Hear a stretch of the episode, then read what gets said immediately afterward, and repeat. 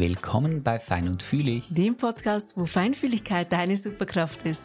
Hi, wir sind Karin und André, hochwahrnehmendes Ehepaar mit eigenem Mentoring-Business. Hier sprechen wir über Intuition, Magie, Spiritualität, Wissenschaft sowie Wahrnehmung und tauchen ein in den glitzernden Alltag der Feinfühligkeit. Und jetzt viel Spaß bei der neuen Episode Fein und Fühlig.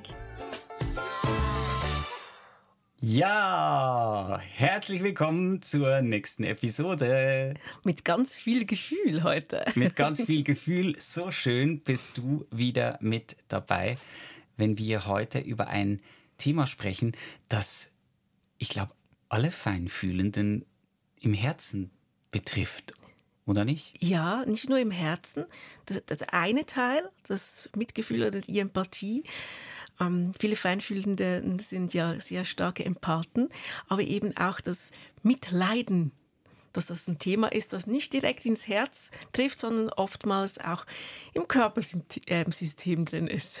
Also das heißt, wir sprechen heute über die Empathie. Empathie, genau. Das Mitfühlen. Das Mitfühlen. Und eben nicht das Mitleiden. Wobei darauf gehen wir ja noch ein, worin der Unterschied liegt. Ja, und das ganz einen wichtigen Unterschied gibt. Es ist ja eine urmenschliche Eigenschaft, Tiere haben das ja auch, äh, dass sie Mitgefühl zeigen. Warum ist denn das für Feinfühlende ein so wichtiges Thema, über das wir jetzt sprechen?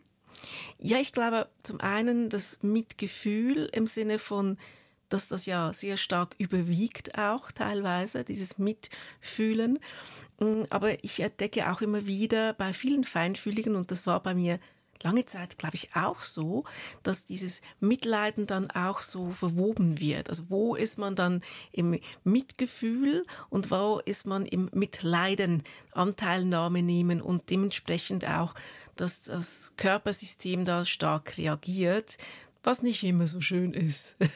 also bei mir, und wir kommen ja noch auf, auf den Begriff zurück, ähm, wenn ich solche Videos sehe, wo Menschen zu Schaden kommen. Weißt du, so Skater-Videos ja. oder so von Unfällen oder so Fußball-Videos mit gegen Schienbein und so weiter.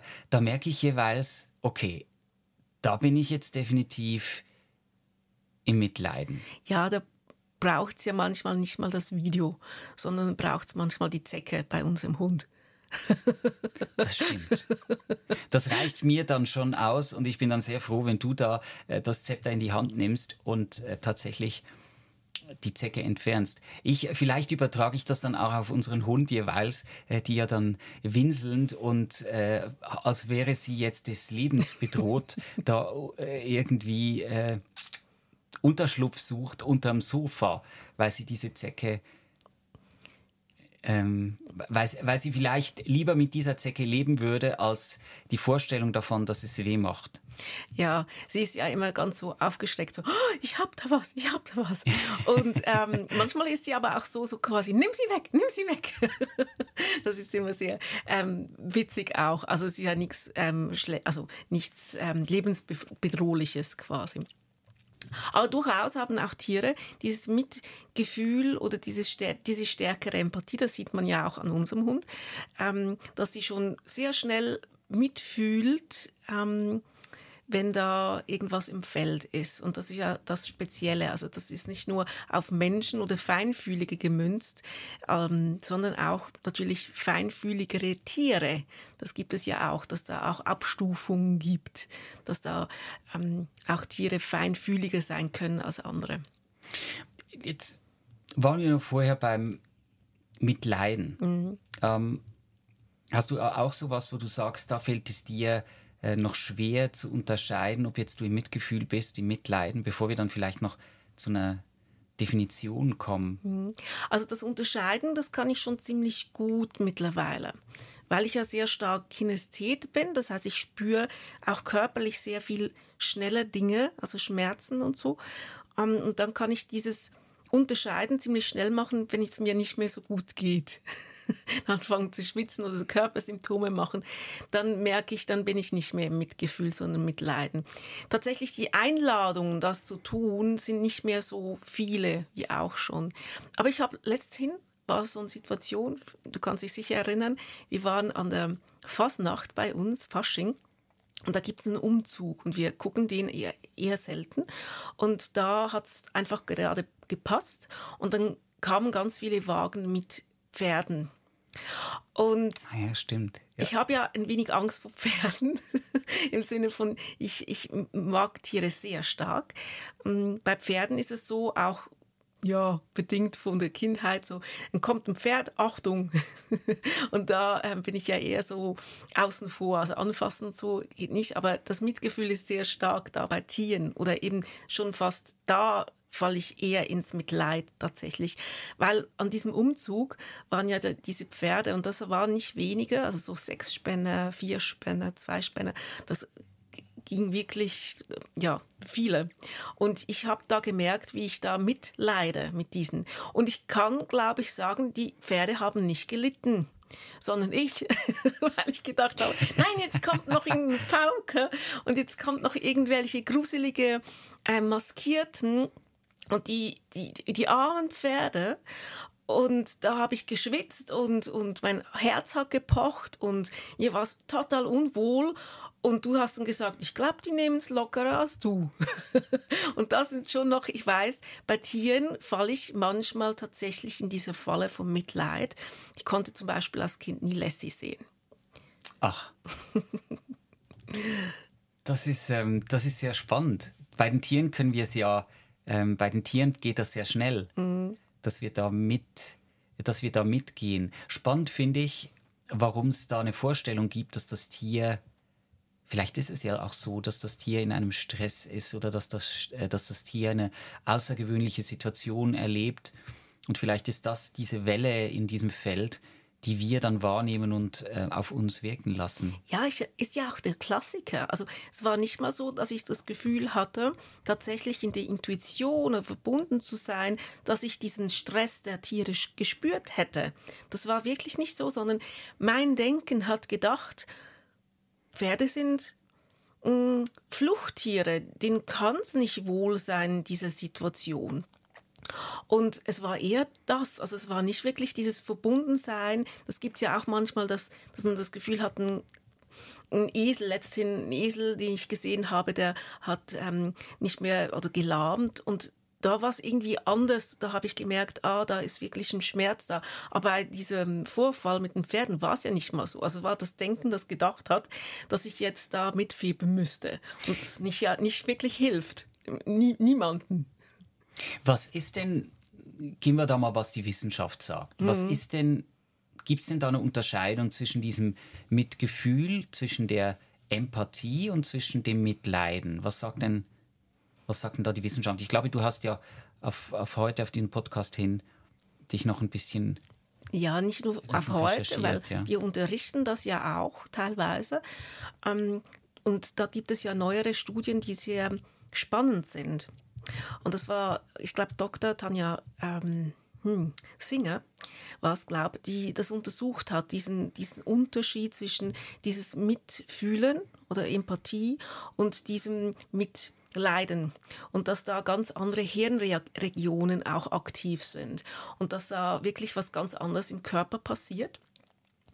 Und das fand ich sehr spannend, weil es auch ziemlich ja, das zeigt, was da passiert, wenn man ins Mitleid geht. Und zwar, das ist wirklich so, dass das ist die unwertschätzendste Art und Weise, wie man unterwegs sein kann. Das ist die meisten, mir war es auch ganz lange nicht bewusst, dass es so ist, weil ich ja mitleide, weil ich das Gefühl habe, diese, dieses andere Wesen, sagen wir mal Wesen, kann ja auch Tier sein oder, oder Pflanzen oder so. Ähm, übrigens, also ich leide, also früher habe ich mal mitgelitten, als ein Baum ähm, abgesägt wurde aber auch da war es nicht wirklich dieses in Verbindung sein, sondern wirklich dieses Vorstellen von das arme Geschöpf. Und meistens ist es ja super egoistisch und unwertschätzend, dass man ähm, dieses degradiert, als wäre das einfach nur Opfer. Und ähm, das ist auch so der, der Hintergrund. Meistens ist man gar nicht wirklich verbunden, sondern meistens ist es wirklich so ein Gedankenkarussell, dass man das Gefühl hat, das ist, da leidet was mit oder es leidet. Oder wenn ich dir so zuhöre, auch, dass ich das Gefühl hätte, was würde jetzt bei mir passieren, mhm. wenn ich das wäre, wenn ich jetzt diesen Baum wäre oder wenn mhm. ich derjenige ja. wäre oder diejenige, die jetzt einen Unfall hat oder der, plötzlich äh, das äh, Schienbeinknie äh, schief im Gelenk äh, ist oder was auch immer. Das ist auch, äh, das ist auch was ganz Spannendes. W wann, wann bekommen wir denn mit, dass es da eine Unterscheidung gibt? Wie, wie läuft das denn ab, wenn wir jetzt empathisch unterwegs sind oder wenn wir, wir sagen ja, Kinder sind ja beides, die können ja sehr grausam sein aus, aus der Sicht der Erwachsenen und dann total liebevoll, süß, zart, verbindend und mit einem offenen Herzen. Ja, also das war für mich noch nie so stimmig, dass dieses grausam von der Kinder grausam und eben ähm, dieses Unschuldige. Ich glaube, es ist wieder noch. Ähm, es sind ja auch Felder, die bedient werden von den Kindern gell, die schon da sind, die, ähm, die einfach über die Kinder, aber auch über uns wirken und dementsprechend quasi Dynamiken gelebt werden, die eigentlich nicht aus sich heraus gelebt werden, sondern weil die Dynamiken da sind und eine Form brauchen, sich zu zeigen. Hm. Von dem her glaube ich, ähm, dass, es, dass es sicher Menschen gibt, die stärkere Empathen sind schon von Anfang an. Kann, da kannst du sicher was erzählen darüber. Ich glaube, da fällst du auch sehr stark darunter, wie du immer sagst. Und Menschen, die mit weniger Empathie vielleicht schon hierher gekommen sind oder auch in der Erziehung schon bereits das abtrainiert wurde oder Menschen, ähm, das sagt auch die Wissenschaft, ein Prozent davon von Menschheit, das so ist es nicht, man hat es so ähm, genannt, sind Psychopathen, Sprich, die haben diese Verbindung zu diesem Mitgefühl nicht. Oder nicht auf diese mentale und emotionale Weise, sondern nur auf die kognitive Art und Weise. Also sie können schon erkennen, wie es dem anderen geht, aber sie können das nicht mit Gefühl ähm, verbinden. Und das ganz spannend ist, dass es ja verschiedene Stufen dann auch gibt. Aber wie er, du, du sagst immer, du bist ein ausgesprochener Empath. Wie zeigt sich denn das bei dir? Naja, also zum ersten Mal entdeckt, ich glaube, ich habe das in einer der letzten Episoden mal genannt, diese Regenwürmer. Äh, da bin ich lieber zu spät in die Schule gekommen. Das ist was ganz Langes her aus der Kindheit. Das ist mir aber geblieben, weil für mich das so normal war, äh, diesen Regenwürmern aus meiner Perspektive damals zu helfen, äh, auf die andere Seite zu kommen. Und irgendwie heute rückblickend denke ich, das ist eine Sisyphus-Arbeit, da wirst du ja nicht fertig. Und trotzdem, ähm, es gab ja einige, ich bin ja auf dem Land äh, quasi groß geworden, hatte einen weiten Schulweg, mehrere Kilometer, schon im Kindergarten. Und ähm, da gab es einfach sehr viel zu tun. Dafür habe ich ganz viel entdeckt. Also ich glaube, dieses Verbinden mit Dingen, das ist ein Grundstein, das ist, schon, das ist schon angelegt und das wurde verstärkt, weil ich das ganz viel praktiziert habe. Ich glaube, dieses, dieses empathisch Sein, dieses Offensein für Eindrücke von außen, das ist, glaube ich, das, was ein Empath ja auch auszeichnet. Und ungesund, habe ich gemerkt, wirkt das dann für mich, wenn mein System darunter leidet, dass die Eindrücke das System derart beeinflussen, dass ich einen Nachteil habe. Ah, hast du ein Beispiel davor? Naja, irgendwann habe ich aufgehört mit den Regenwürmern beispielsweise. Oder ähm, ganz aktuell, wenn, wenn Kunden ähm, wenn, wenn, wenn Kunden oder wir, wir sind ja als Dozenten unterwegs, das kennst du ja auch, wenn Geschichten kommen oder wenn wir mhm. von, von Lebensgeschichten erfahren, äh, die ziemlich krass sind und wo wirklich ganz Schlimmes passiert ist, ähm, dann hier ganz bewusst auch eine Grenze zu ziehen. A, es ist eine Geschichte, sie wird erzählt, auch so, ähm, so hart das klingt, es ist eine Geschichte, das heißt nicht, dass es nicht passiert ist, auf jeden Fall ist es eine Geschichte und sie ist passiert. Also sie ist vorbei, sie liegt in diesem Sinn in der Vergangenheit auf dieser Zeitlinie. Und ich kann aktuell daran, an dieser Geschichte, weder was ändern, noch habe ich einen Auftrag. Und da mitzuschwingen mit dem, was betont wird, in diesem Fall das Leid, das bringt mir nichts. Weil Leid tatsächlich ja nichts ist, was in eine höhere Schwingung führt, was, ähm, was in diesem Sinne ansteckend auch förderlich ist, ja, sagen wir es mal so. Niemandem was hilft, wenn du mitleidest. Ja, ja, ne? genau. Diese Anteilnahme, man sieht das ja auch auf so ähm, mm, Kondolenzkarten oder so, dieses mit. Uh, ganz, ja. Uh, das ist ganz was, mit, ganz was Schlimmes. Leider ja. Mitanteilnahme. Also man, man wird nicht weniger traurig, wenn jemand auch noch Trauer empfindet. Also dieses, dieses geteilte Leid ist halbes Leid, das stimmt ja überhaupt nicht. Keine Ahnung, von wo das kommt. Es gibt aber auch andere Sprüche. Ich habe gefunden, ähm, quasi Mitleid ist, ist die höchste Form der Verachtung. Habe ich auch ganz spannend gefunden. Ich würde das jetzt so nicht sagen, vielleicht die höchste Form von nicht wertschätzen, aber das passiert ja meistens überhaupt nicht bewusst. Ähm, ich habe nachgelesen, äh, unter, unter diesem, dieser Aussage war dann auch ein Kommentar, so quasi, nee, das Mitleiden ist menschlich. Und ich glaube, da ist vielen nicht bewusst, dass da total ein Unterschied eben auch in den Gehirngeschichten ähm, auch gibt, wo man sagt, wirklich, das Mitleid ist das ähm, schadet auch dir selber, wenn du Mitleid empfindest, tatsächlich auch auf körperliche Art und Weise. Und das Mitleid ist was, was zum, ähm, zum Beispiel ähm, Stress reduziert. Auch ganz spannend. Also man hat dann auch also das Mitleid reduziert Stress. Ja. Ähm, oder eben auch die Übung, um dieses diese Mitgefühl habe ich Mitleid gesagt? Das Mitleid? Nee, nicht, natürlich nicht das Mitleid, sondern das, ähm, das Mitgefühl. Also die Empathie reduziert 50 Prozent Stress, hat man herausgefunden. Wie, wie mache ich denn das? Also wenn du jetzt sagst, das gibt diesen Unterschied und ich glaube, wir haben es äh, ja alle auch schon gehört. Was, was mache ich denn, wenn ich merke oder sehe ich diese Grenze, wenn ich vom Mitgefühl ins Mitleid rutsche? Ja, also ähm, vieles, was wir sehen, gerade bei den Feinfühligen, ist, wenn, ähm, wenn man im Mitleid ist, ist man oft ähm, ohne Auftrag unterwegs. Das heißt, irgendwer sagt, ich habe Kopfschmerzen und dann kommt direkt quasi, ähm, willst du ein Glas Wasser, willst du eine Schmerztablette, willst du, ähm, willst du dich hinlegen oder was auch immer. Man hat noch nicht gefragt, was das Gegenüber braucht oder will. Das war zum Beispiel bei mir bei den Pferden so. Ich habe nicht gefragt, kann man auch mental fragen, nicht wahr? Was braucht ihr jetzt? Also die haben sicher nicht gebraucht, dass ich da am äh, Straßenrand stehe und schwitze und ne nervös werde. Also genau das Gegenteil hätten sie wahrscheinlich gebraucht.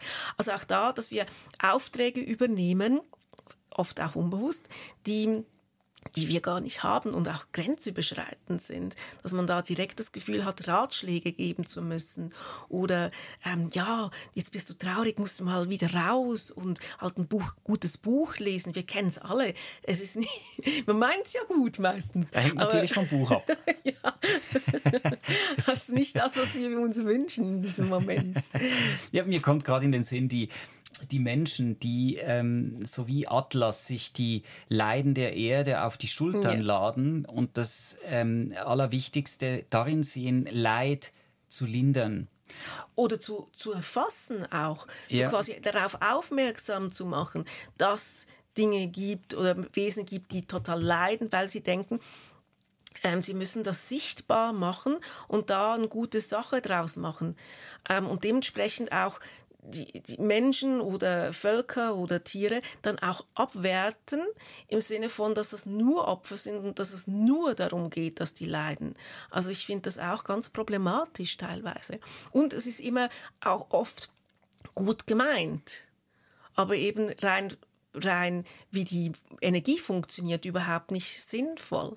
Also wie viel Empathie ist denn okay? Wie viel Empathie ist denn gut? Ich glaube, Empathie, so wie wir, wie wir es verstehen, ähm, auch mit dieser Studie, da gibt es die sozio-emotionale Empathiegeschichte. Also da geht es wirklich darum, man hat herausgefunden, dass so ähm, Dankbarkeitsübungen, Herzöffnungsübungen, dass da sehr stark auch die Empathie ähm, stärkt, quasi auf eine gute Art und Weise, hm? nicht dieses Mitleid. Ähm, dann gibt es diese mentale Geschichte, wo es darum geht, in der Achtsamkeit zu sein, im Moment zu sein.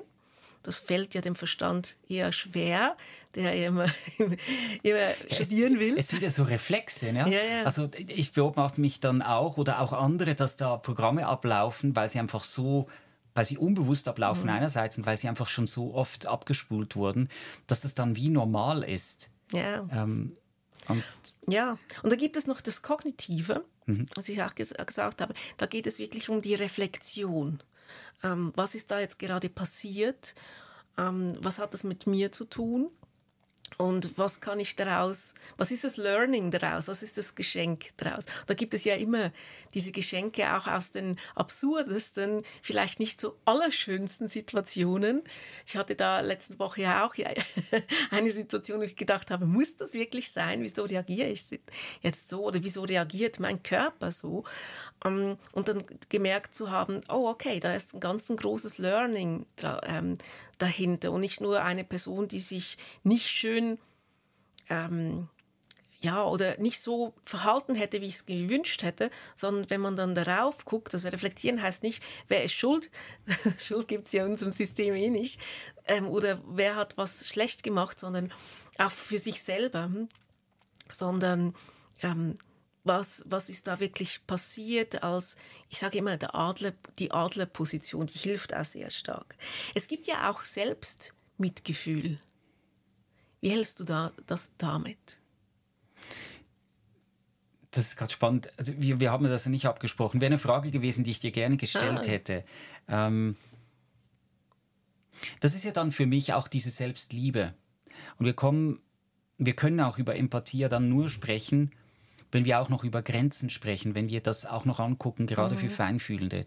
Die, das, das war für mich immer so ein besonderer Moment, ähm, mich wieder zu erleben, wo meine Grenzen sind. Und zwar nicht, weil wir getrennt sind in diesem spirituellen Sinn, sondern weil es tatsächlich auch physische Grenzen gibt, äh, wie, wie wir in unserem Körper uns erfahren.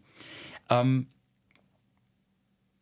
da merke ich, manchmal ist es tatsächlich einfacher, mit anderen liebevoll umzugehen, wie mit einem selber. Weil für mich ist diese Selbstempathie äh, und diese Selbstliebe, die hängen miteinander zusammen. Mhm. Und es gibt ja diesen Spruch, rede mit dir wie mit einem kleinen Kind, das ganz viel lernt zurzeit. Und da komme ich immer wieder auf mich selber zurück. Ähm, mache ich das wirklich in jeder Situation? Du weißt ja, ich bin ja so, äh, ich mag ja Technik. Mhm. Ich mag aber nicht, wenn die Technik nicht funktioniert. Und das ist oftmals so scheinbar. Mhm. Ich glaube, äh, wenn, wenn du uns jetzt zuhörst oder auch zusiehst, ähm, wo wir hier gerade aufnehmen. Wir haben unser improvisiertes Studio äh, in der Ankleide von Karin. Mir? Ich durfte extra aufräumen. in der Ankleide von Karin und haben hier alles vollgestellt, weil während andere Räume, keine Räume finden, die hallen, ist es bei uns so, dass wir ganz viele Räume haben, die hallen. Und äh, so haben wir immerhin eine Raumakustik, die es auch auf eine bestimmte Qualität schafft. Naja, und da merke ich schon bei mir, dass wenn Technik nicht funktioniert, da gehe ich dann mit der Technik einerseits oder aber mit mir auch nicht wirklich empathisch um. Empathie heißt ja dann auch ein, ein, ein, Verständnis für die Situation des Gegenübers oder ein Verständnis für sich selber zu haben. Ja. Und das braucht Energie einerseits und das braucht diese Achtsamkeit, die du schon angesprochen hast. Und da gibt es schon Momente, wo ich merke, scheiß drauf, äh, die fehlt mir jetzt. Und dann merke ich es dann doch schnell und ansonsten bist du ja auch da. Ähm, die wenn ich das am Spiegel brauche. Die, ja, diese, diese, ich, ich kann das ja nicht so mit. Ähm, ich bin da eher ruhiger mit Technik. Also ich bin da eher ganz schnell im Sinne von, ah, geht nicht, ja, dann probieren wir jetzt anders. ja, ja. und ich, bin da absolut. Ich bin da sehr hartnäckig, so ein Wadenbeißer und äh, finde dann, wenn das so beschrieben ist, dann soll das bitte auch so funktionieren. Ja, und alleine schon, wenn der, wenn der, äh, wir haben ja für den Podcast neue, neues Equipment quasi ähm, gekauft und da waren äh, wir haben so ein Board mit farbigen Knöpfen und ich finde das ganz hübsch. Andere tut es aber bedienen und dann war äh, irgendeine Farbe, die hat nicht gewechselt von grün nach pink. Und ich habe gesagt, ja, jetzt wissen wir, das ist in dem Fall für das einfach ein grüner Knopf, ist ja kein Problem. Und das war dann aber überhaupt nicht in Ordnung. Gut, das ist jetzt nicht Empathie, da spielen natürlich noch weitere Dinge mit rein. Aber es ist ganz klappen. spannend. Naja, wir haben ja genügend Beispiele. Also mhm. Ich glaube, dass diese Übung und was wir feststellen, ist ganz viele Menschen, die zieht's in, äh, die feinfühlend sind, die hochwahrnehmend sind, die, ähm, die hochsensibel auch sind, ohne dass jetzt so ein Etikett das Nachteil mit sich bringen würde. Das mag ich nämlich nicht, weil ich sehe es anders, dass die ganz viel in diese menschbezogenen Berufe gehen, ja. wo sie ganz viel Empathie brauchen, wo sie zeitgleich auch ähm, ihre Empathiegrenzen, da sind wir ja abgebogen vorhin, ja. dass diese Empathiegrenzen neu gesetzt, neu definiert, neu gehalten oder neu erweitert oder verändert werden. Ja, wenn du natürlich einen Beruf hast, wo du vielleicht auch ganz viele Menschen triffst, die gerade einen Schicksalsschlag ähm, haben oder in einer herausfordernden Situation sind, da, da braucht es, also braucht es mehr dieses Training oder da wird sichtbar, wenn man es eben nicht so gut kann. Also ich war da ja ganz lange in der Sozialarbeit tätig, mit, ähm, auch mit Menschen, die sehr starke ähm, existenzielle Herausforderungen hatten, vielleicht mhm. anders als vielleicht der Durchschnitt der Menschen, die man sonst trifft. Und das war ein extremes ja, Feld vom, für das Lernen. Und da habe ich ganz viele Menschen gesehen in dieser Branche, die mit 120 Sachen gegen die Wand fahren, also Berater, weil die dieses Mitleiden und dieses alle retten und nur noch im Retten sein und nur noch und völlig unwertschätzend dementsprechend auch sind und mit der Zeit hart werden, dass, da, dass ich da ganz viel Anschauungsmaterial hatte zum gucken, wie will ich es nicht haben und wie will ich es haben. Und ich glaube, Feinfühlende sind da auch ausgesetzt, weil sie einfach mehr wahrnehmen. Das ist nicht nur so, dass jemand dir erzählen muss, wie schlecht dass es gerade geht, sondern die fühlen es direkt beim Eingang, wenn da kommt oder vielleicht schon vorher, vielleicht, ja. Weißt du, was ich meine? Ah, absolut. Also ich, ich kann es mir denken, weil ich selber so gepolt äh, bin und Dinge verändert habe, damit es nicht ein Nachteil bleibt oder wird. Ähm, und dann den Auftrag, das ist das Krasse, den mhm. Auftrag davon ableiten, Dinge wieder herzustellen. Sei es, äh, vielfach sind ja die in, in der Situation, ähm, wieder Frieden zu stiften, wieder mhm. Harmonie zu geben. Stabilität. Wieder Stabilität, okay. wieder Menschen zusammenzuführen, mhm. beschwichtigen und so weiter. Das ist mhm. ja bei ganz vielen Paten, können wir auch im Mentoring, im Coaching immer wieder beobachten, sind da Themen, die da sind. So Harmonie, diese Harmonie wollen. Ja, ja, ja. Mhm. Und das auch gar nicht bemerken, mhm. gar nicht mehr aus dieser Rolle kommen. Ich glaube, dann ist wirklich die Empathie ein Selbstläufer, die ganz, ganz schnell in dieses Mitleiden reingeht. Weil dann gibt es ja für mich zwei Arten. Das eine ist, dass ich das wahrnehme im Außen und das andere ist, dass ich direkt für mich was ableite. Das heißt, das ist dann wie gekoppelt. Das heißt, ich habe eine Information, die ich bekomme, wahrnehme und den, den Mechanismus, der eine Handlung daraus macht, die, der ist dann, der, der springt direkt an. Das ist so wie eine Zündung beim Auto, wie wenn du wie der Zünder quasi den Funken gibt, damit die Maschine läuft.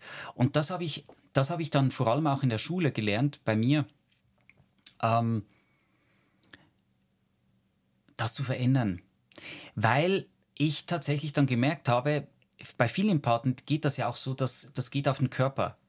Also es ist nicht so, dass du dann, wenn du darüber nachdenkst, das vorbeigeht, sondern es wirkt nach in diesem System.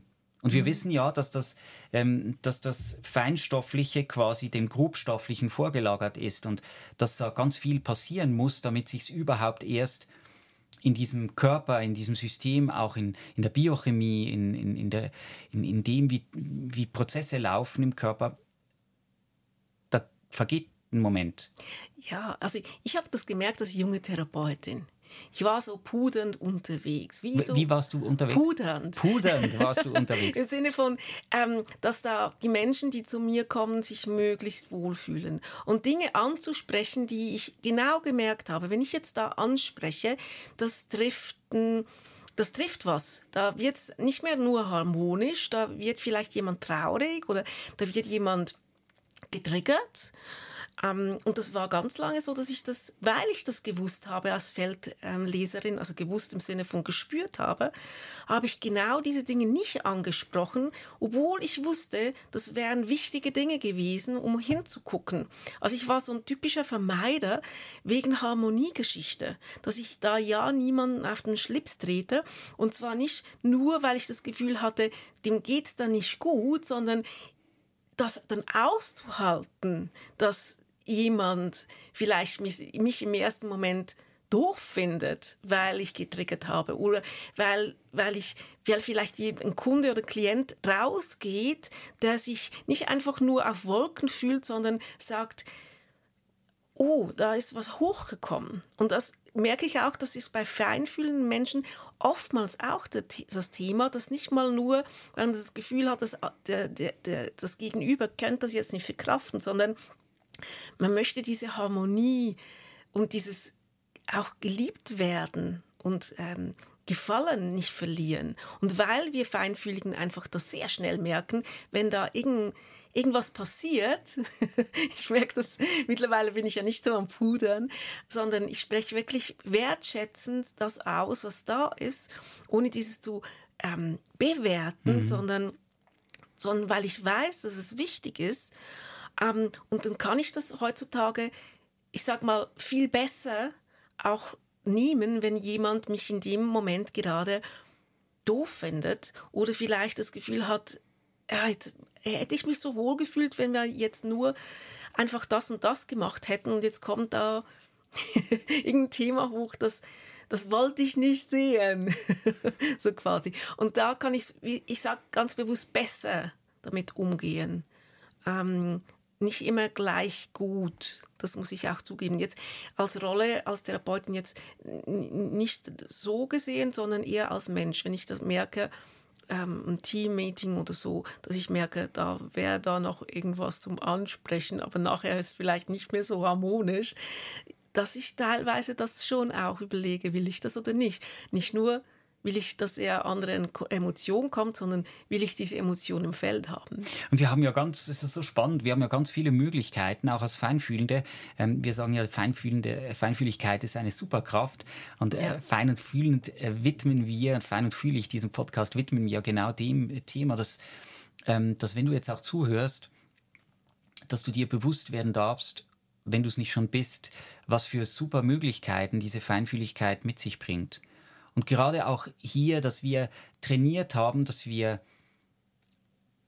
in der Kommunikation beispielsweise Grenzen setzen, dass mhm. wir es ansprechen und Viel dass wir sind absolut auch, auch mit, Körper, ähm, mhm. ähm, mit Körpersignalen arbeiten.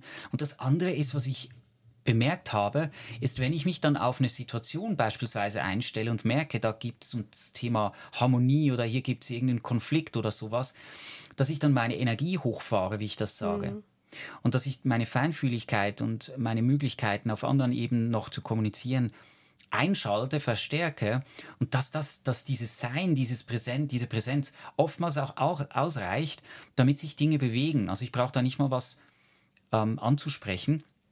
Und ähm, weil das, ich habe das zwar eine Intention, ähm, aber es ist nicht meine Aufgabe. Also ich, ich gehe da, ich kümmere mich da nicht drum. Ja? Und ja, ich erlebe das auch so, dass diese Feinfühligkeit und wenn man weiß, und das ist ja das, was wir auch unterrichten, wie man mit diesen Kräften umgeht, dass es eben nicht nur im Moment, das war für mich immer so quasi, ah, jetzt gibt es einen Konflikt, sondern dass ich schon Dinge vorgefühlt habe und auch mit dem Feld gearbeitet habe schon vorher. Nicht, weil ich was vermieden haben will, sondern weil, und das ist ja auch was, was wir mm, in unserem nächsten Mentoring angucken bei Legendary, weil wir verbunden sind oder vernetzt sind mit verschiedensten Qualitäten, die wir aktivieren können für gewisse Situation. Das ist nicht nur in diesem Sinne von bewusst, oh, das könnte ein schwieriges Gespräch werden, ich mach da mal was. Nicht in diesem Sinne, weil das ist auch nicht optimal, sondern zu merken, oh, jetzt habe ich diese Woche das und das gemacht.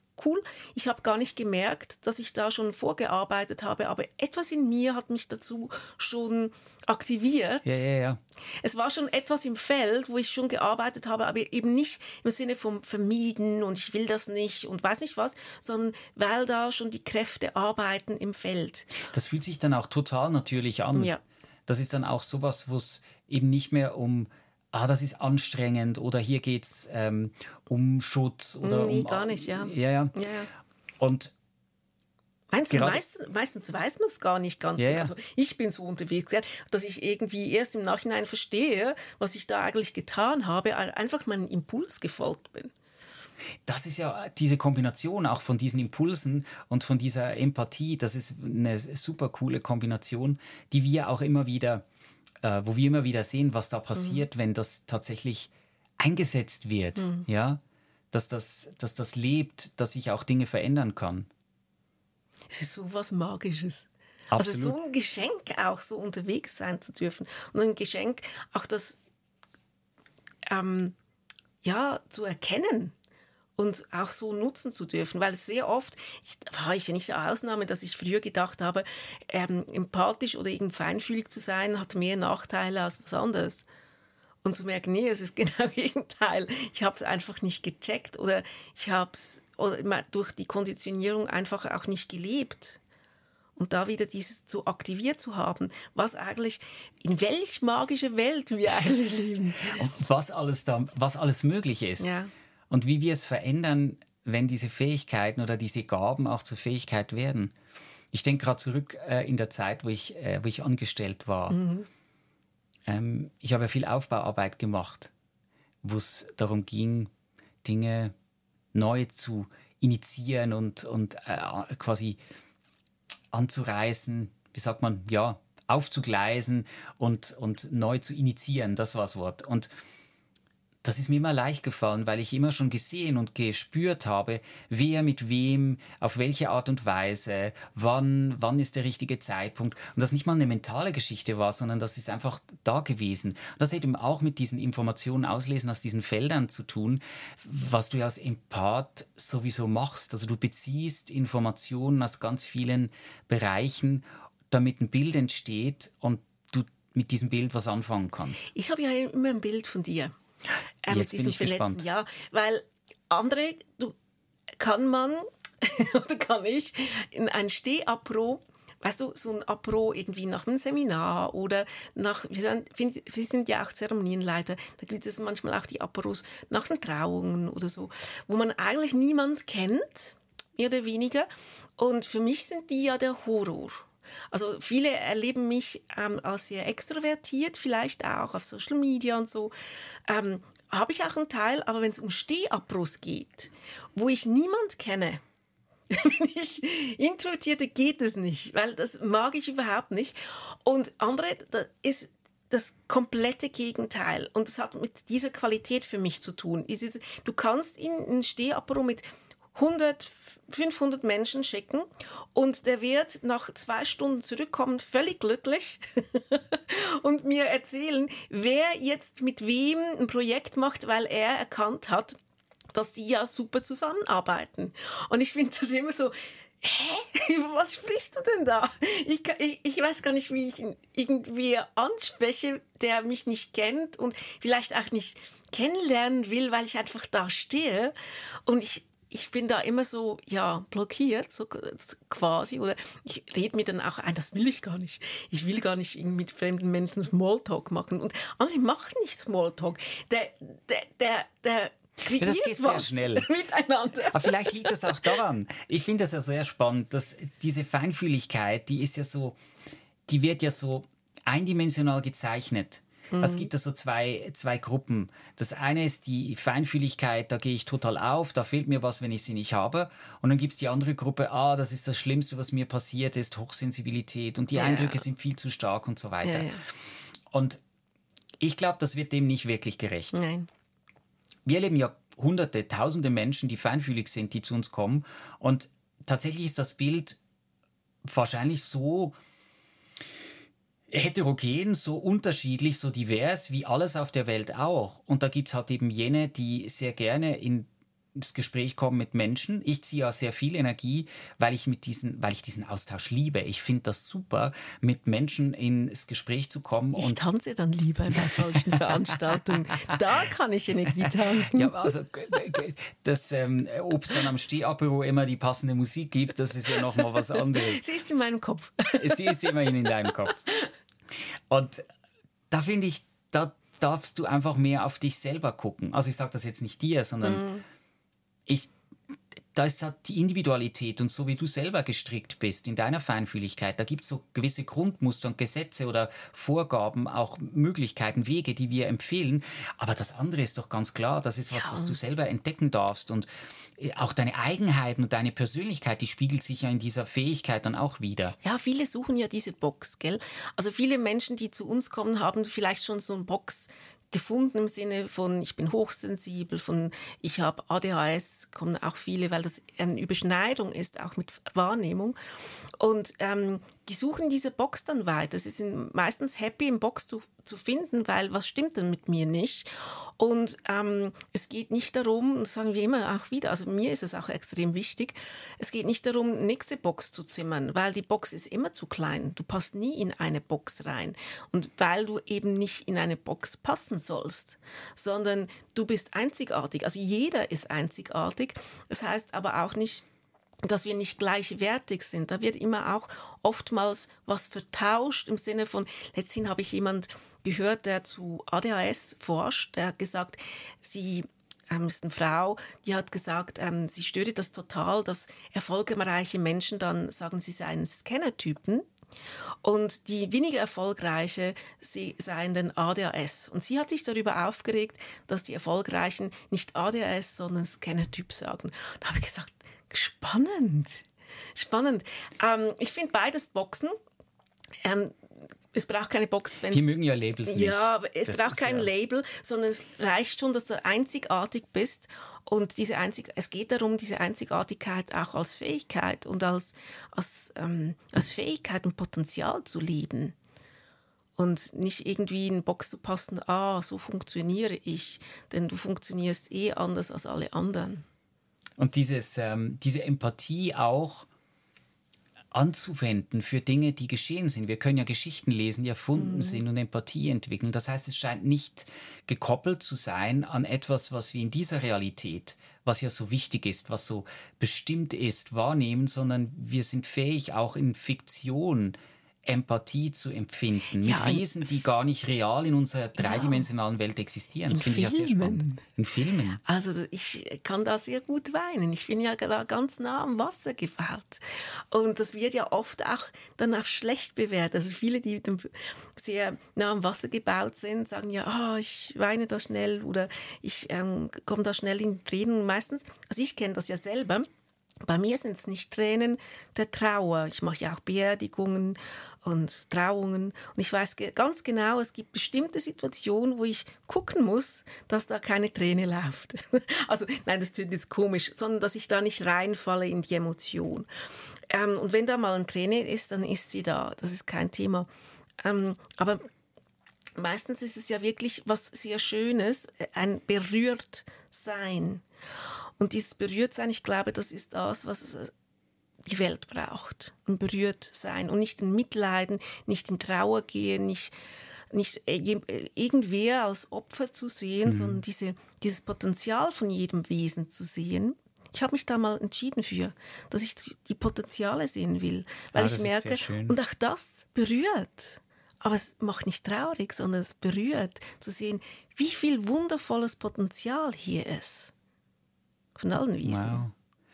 Also wenn dieses Berührtsein viel mehr noch ins Zentrum kommt, um damit was zu tun oder das Sein berühren zu lassen, also sein eigenes Sein durch mhm. dieses Erleben berühren zu lassen.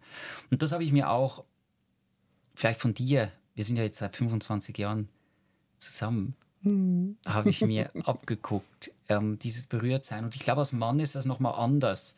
Ähm, oder es wird anders wahrgenommen, dass ich viel eher, wenn ich berührt bin, dass ich das annehme und tatsächlich auch durch mich fließen lasse. Also das gibt jetzt keinen Heulkrampf oder so, aber wenn da die Träne kommt äh, und die Situation ist unscheinbar oder für mich auch gar nicht kognitiv erfassbar, dann lasse ich das einfach zu. Weil wir haben ja gelernt, ganz viele Feinfühlende auch, oder wir, wir können es beobachten, wir haben es nicht gelernt, wir können es beobachten, dass diese Tentakel, wie wir immer sagen, die mhm. draußen sind, die die ganze Zeit sind. kennen, mhm. genau, die ganze Zeit kennen, wo gibt es was zu fühlen ähm, dass das einerseits so ein bisschen Suchtverhalten oder in diese Richtung geht, weil es einfach eine Gewöhnung ist, aus was für Gründen auch immer. Wir gehen ja nicht in eine Psychoanalyse rein. Und dass es da oftmals reicht, das Gefühl, das dahinter steht, durchfließen zu lassen. Mhm. Und das auch nicht persönlich nehmen. Mhm. Ich glaube, der wichtige Unterschied ist doch auch beim Mitleid, nehme ich das persönlich. Ich fühle mich persönlich angesprochen in eine Aktion zu gehen oder mich macht das in der Regel eher passiv, das ist ja auch eine Aktion, also passiv zu werden, resigniert, depressiv oder in diese Richtung zu gehen, mhm. dieser Gefühl des Gefühlsspektrums. Hingegen beim Mitgefühl fühle ich mich eher aktiviert, bei mir zu sein und dann für mich zu entscheiden, was kann ich tun, darf ich was tun und will ich was tun. Und ganz viel heute, das habe ich, das für mich wirklich ein Learning der, der vielen letzten Jahre, Jahrzehnte auch, ich muss gar nicht was tun.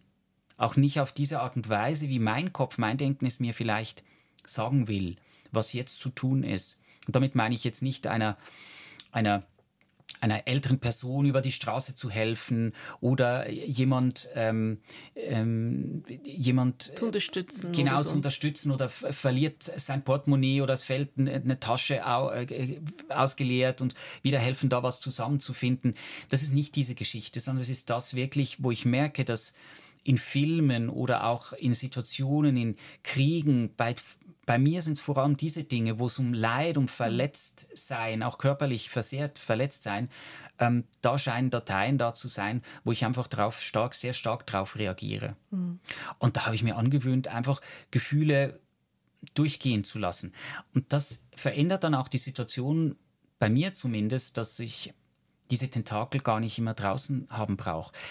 Ja, oder wenn es so kollektive Geschichten sind. Es ist ja oft so, wir bekommen das ja nicht ganz so sehr mit, weil wir schon ganz lange keine News gucken oder so. Aber dass dann oft das passiert wie bei mir bei den Pferden. Also es wird dann kognitiv angetriggert und Leid gesät. Und obwohl ich dann mit dem Feld mich verbinde direkt, und das Feldlesen, das ist ja auch was, was wir lernen oder ähm, coachen, wie das geht, merke ich, da ist so viel mehr als einfach nur dieses Leid oder ist nicht mal so, wie das überhaupt erzählt wird.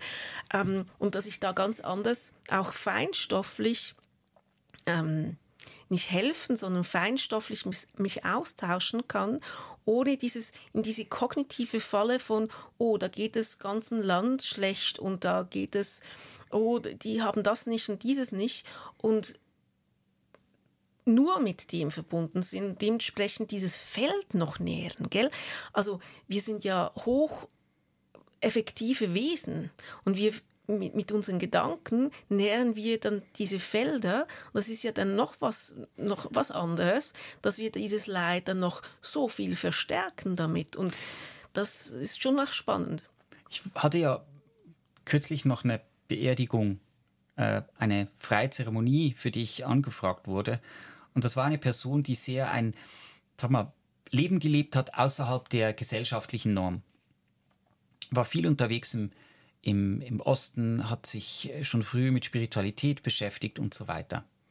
Und ich habe die Präsenz, also ich habe diese Person sehr stark gespürt, schon vorher, hatte ich eine Verbindung, bevor die Anfrage überhaupt kam und ich kannte die Person ja nicht. Ist ja oft so. Ist ja oft so, ja, ja. Die melden sich ja, diese feinen Sinne, die sind, die, die sind ja, die sind ja aktiv.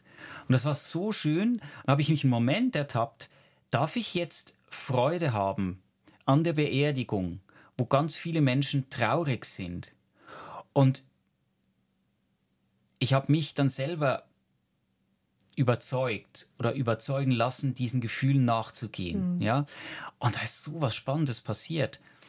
Ähm, viele Menschen waren sehr, sehr traurig. Man hat das gespürt. Und der, der Geist, das Wesen, die Seele, wie man es nennen mag, war sehr präsent. Dieses, ähm, dieses verstorbenen Mannes war sehr präsent. Und als ich dann die Zeremonie gemacht habe, wo es auch um die, ähm, die Urne ging, als man die in die Erde gegeben hat und ich ein Ritual dazu gemacht habe, habe ich gemerkt, was für eine Welle der, der, der Empathie, des, des, der Freude, des, auch wenn es traurig war, vielleicht sogar der Freudentränen da war, auch bei mir. Und nachher sind ganz, ganz viele Menschen gekommen und haben sich bedankt, wie schön das wäre und wie sowas hätten sie noch nie erlebt und so weiter. Und da habe ich gedacht, das ist, das liegt auch daran, dass es für das System erkennbar ist, ob diese Gefühle echt sind, ob da wirklich eine Verbindung zum Herzen da ist. Und das ist ja gerade bei der Empathie auch immer wieder ein Thema, respektive beim Mitleid. Es wird so anerzogen, wenn das und das passiert, dann ist das ein Leid wenn das und das passiert, dann ist es doch Schmerz. Und dann musst du dich so und so verhalten. Und ich fand das, äh, das so spannend am Anfang, als du gesagt hast, ähm, ah, beim Kondolieren. Und das ist mir als Kind schon gegen den Strich ja. gegangen, weil ich gefühlt habe, nein, erstens die Präsenz der Vergangenen oder der Verstorbenen, die, die, die ist ja da. Seht ihr das nicht? Spürt ihr denn das nicht, dass mhm. die da sind, dass die mit euch eigentlich ihr Weggehen ja, ja. Als Dreijährige habe ich, hab ich gelacht in der Kirche bei der Beerdigung von meinem Großvater, haben sie mir erzählt. Ich habe mir meinen Großvater dann am, ähm, am Grab stehen sehen ähm, und die haben ja alle gedacht, ich spinne. Ähm, ja, es ist eigentlich ganz anders gelagert, gell? wenn man eben diese Dinge wahrnehmen kann oder sich erlaubt, es zu machen, weil die Feinfühligen, das ist ja nur ein Hinweis darauf, dass diese, diese eben auch wahrgenommen werden, äh, ob bewusst oder unbewusst. Und ähm, oft fehlt auch die Erlaubnis, das überhaupt tun zu können dürfen. Und da merkt man, dass wenig von Trauer von Menschen, die gegangen sind, sondern ist meistens sehr große Freude. Hm. Wow. Ist das jetzt schon der Abschluss vom, vom, vom, Podcast zu, zur Empathie da oder zum Feingefühl. Wo gelandet. Vielleicht passt das ja auch ganz gut. Und ähm, wenn du mehr von uns hören möchtest, dann würden wir uns extrem freuen, wenn du den Podcast abonnierst, wenn du uns schreibst, kontaktierst auf Instagram. Wir sind ja unter die Heldenflüsterer zu finden und freuen uns total, mit dir in den Austausch äh, zu kommen. Und wenn dir dieser Podcast, dieser Podcast gefällt, dann äh, lass doch auch gleich noch eine Sternebewertung da, leite den Podcast weiter, damit auch andere von diesem Podcast hören. Und dann fehlt einfach nur noch der Glitzer für die Woche. Der Glitzer für die Woche. Den schicken wir dir. Den Glitzer für die Woche und äh, den schicken wir dir mit. Und war schön, bist du dabei und freuen uns bis nächste Woche. Mach die Tage wundervoll. Ciao.